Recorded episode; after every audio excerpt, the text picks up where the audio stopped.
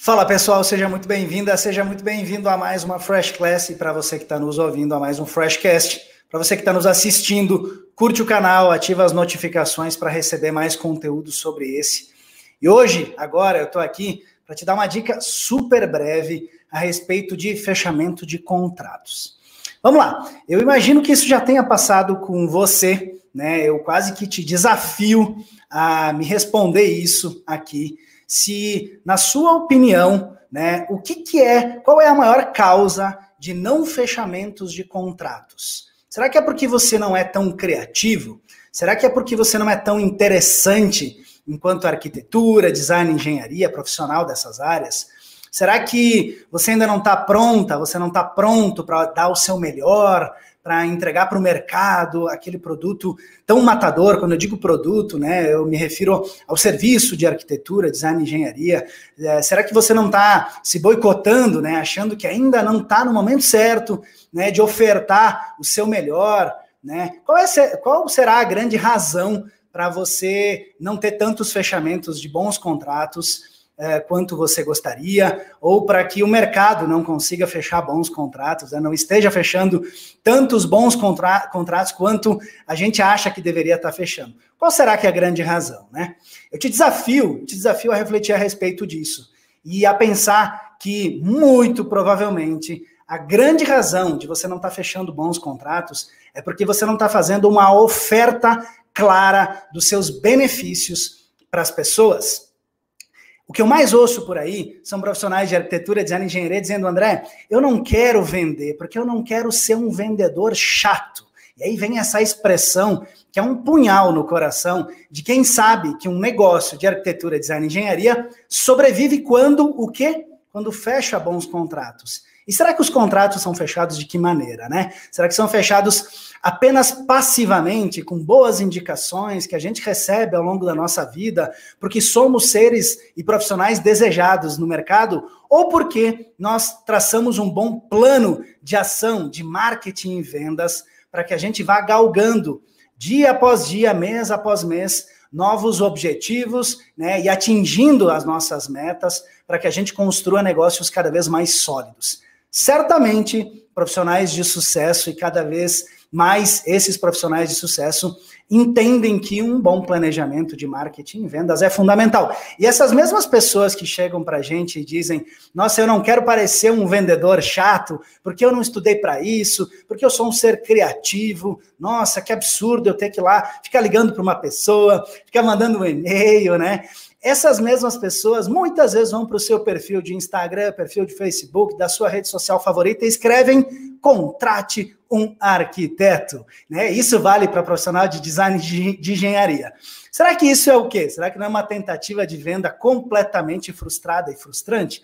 Te garanto que é, te garanto que é. E para uma rede social dizer isso não vai atrair nenhuma pessoa, pela simples razão de que as pessoas não acordam de manhã cedo esperando contratar um profissional de arquitetura, design e engenharia. Elas esperam solucionar um problema que está na vida delas e que precisa de um profissional qualificado, talvez um arquiteto, um designer, um engenheiro, para realmente encontrar a solução para esse problema. É para isso que as pessoas buscam o nosso trabalho e é por isso que nós devemos pensar um planejamento de marketing e para atrair pessoas que têm esses problemas para perto de nós, para que elas entendam que o nosso benefício é, é, enquanto solucionadores dos seus problemas, pode ser um benefício muito legal, muito importante, é, talvez decisivo para uma melhor qualidade de vida, para tanto para a pessoa quanto para a sua família.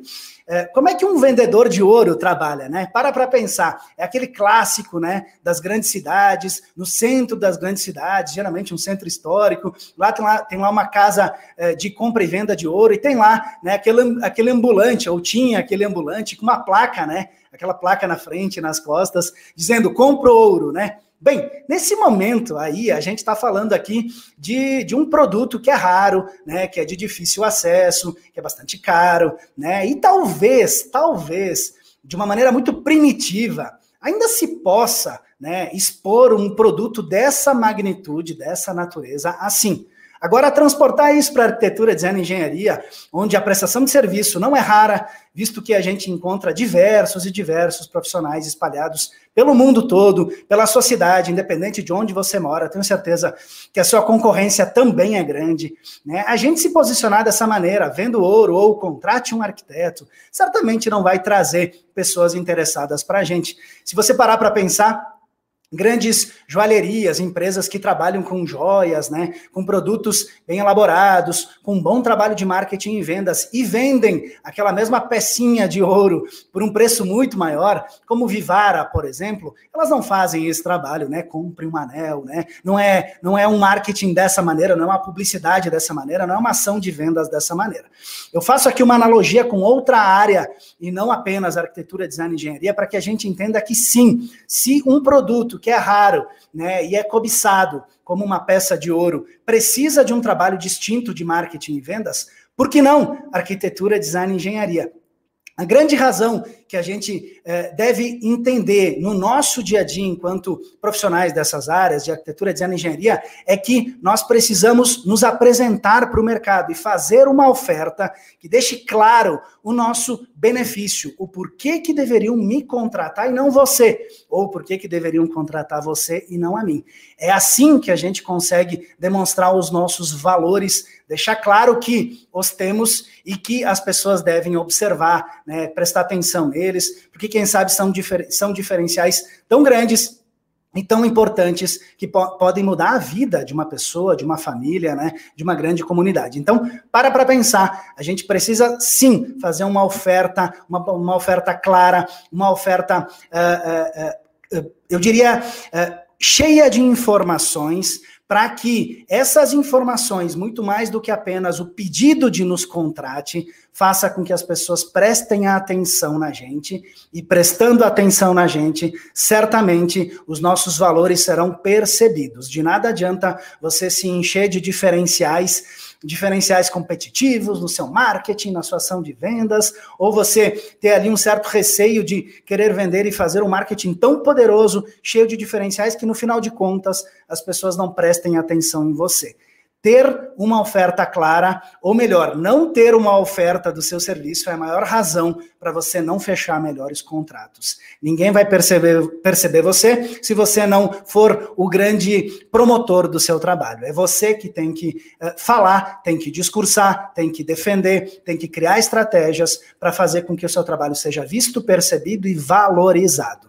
De verdade, quando a gente fala sobre Ir para o mercado e ser atraente significa ir para o mercado. Ninguém é atraente dentro do seu quarto. A gente precisa sair dele, ir para o mercado, estufar o peito, dar uma batidinha nele e dizer: tô aqui de, de alma, uh, de corpo e alma, disposto a ouvir, entender o que eu estou errando para poder corrigir e criar uma oferta ainda melhor. Assim a gente cresce e assim o medo de vender vai embora e a gente ganha o gosto de vender, porque no final de contas, vender é ajudar ajudar as pessoas. Vou falar mais sobre isso em outro episódio. Não se esqueça, vender é ajudar as pessoas. Um grande abraço e até o próximo episódio.